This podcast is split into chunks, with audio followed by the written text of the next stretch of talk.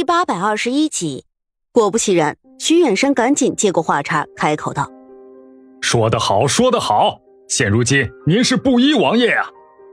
”“是啊，布衣王爷回来是我江山百姓的福气，更是朕的福气。”沈炼微微笑了笑，眼下他总不能再卷了新帝的面子，自己这一次既然回来，就一定要插手天下的事儿，一个称呼不足为奇。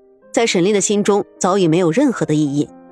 皇上，我一路听远山王爷说了很多京城中的事情，很多事情已经有了了解。您让我出山，我回来了，但是有一件事情，我恳请皇上听我一言。新帝重重的咳嗽了几声，捂着心口道：“你说，你说。”沈炼点了点头：“您必须写一道圣旨。”昭告天下，但凡任何人不可伤害无辜，立刻停止寻找。沈炼的话还没说完，新帝的脸色突然由灰变白，变成一片乌黑。这一件事儿，我恐怕不能听你的，布衣王爷。你已经久不在京城，很多事情你不了解。萧莹现在势力不可小觑，今日我是皇帝，明日可能就不会坐在这个位置上了。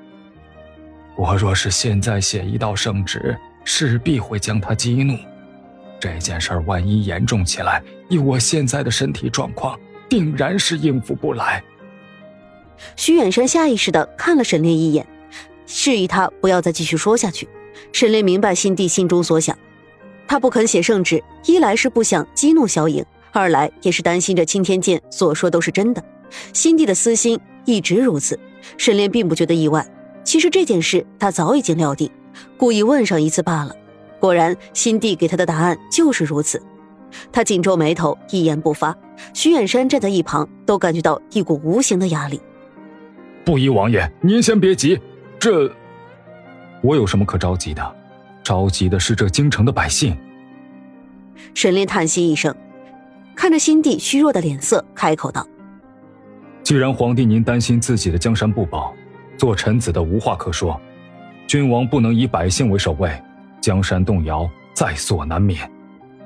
沈炼的话音刚落，新帝的脸色突然大变，身边的老太监尖着声音喊了一声：“沈炼，你好大的胆，竟然敢和圣上这么说话！你你到底有几个脑袋？”罢了。新帝摆了摆手，叹息一口气道：“布衣王爷。”你一路辛苦，难免困顿，有些脾气，朕也能够理解。远山王爷，今日你就安排布衣王爷在宫中入住，所有亲眷一并都带进来吧。徐远山连忙答应，又偷看沈炼的脸色。此时沈炼早已经明白皇上心中在想什么。这次之所以急三火四的想要他归来，无非是为了一件事。果不其然。等苏月心和沈炼还有沈长勋在宫中住下之后，徐远山就在新帝的安排下，给他们最好的锦衣玉食，招待周到。宫中不少新晋妃嫔都听说过苏月心和沈炼的传说，现如今知道这二人就住在宫里，自然是一个一个兴奋的不得了，迫不及待的想要见上一面。关上门，沈炼告诉苏月心，这一次新帝并不是请自己回来对付萧王，平息天下之乱。我明白你的意思。苏月心笑了笑，十分坦然。其实那一日，你冷落徐彪一家，我就已经知道你心中在想些什么。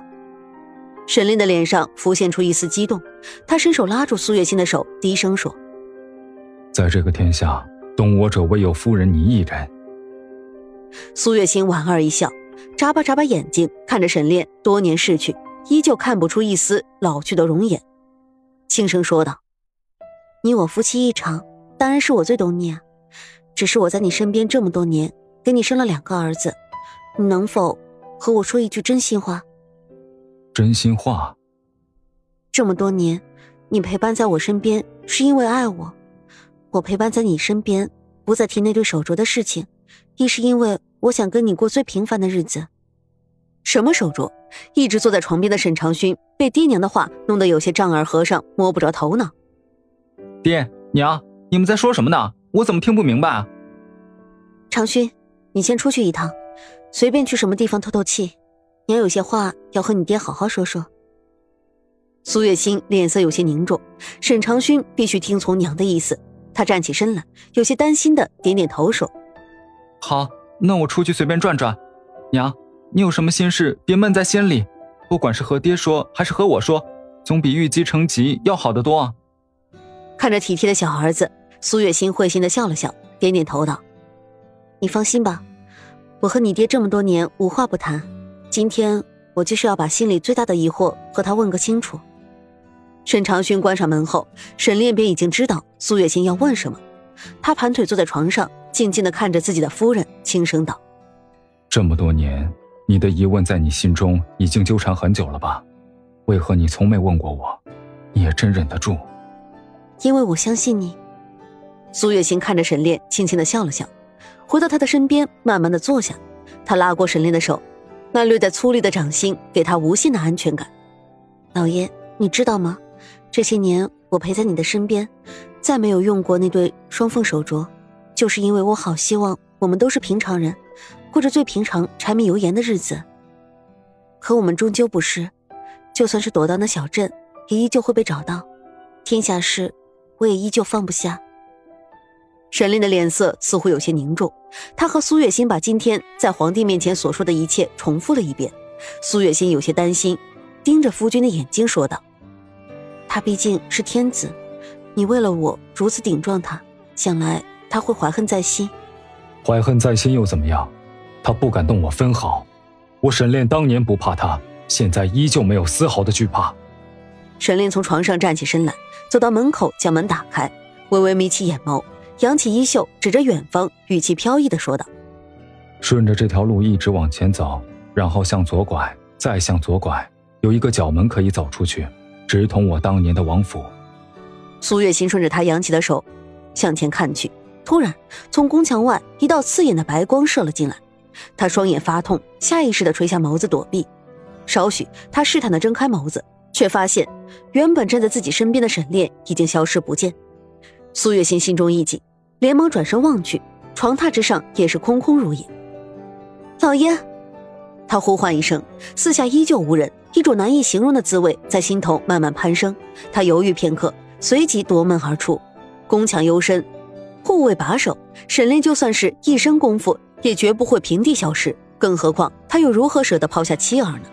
再说沈长勋一个人在宫中转悠，自在却也孤独。他当年进宫一次是男扮女装为救沈炼，现如今再次回来，宫中变化很大。原本很多地方他就不熟悉，现在越发的根本记不清了。沈长勋基本上都是在小镇长大，好在性格不俗，对着宫中的奢华景致只是看上几眼，并不贪恋。鹅卵石铺成的精致小路一直通往香鸟院，香鸟院景致优美典雅，秀气中带着三分大气，大气里又藏着女孩子温柔闺阁的迷人芳菲。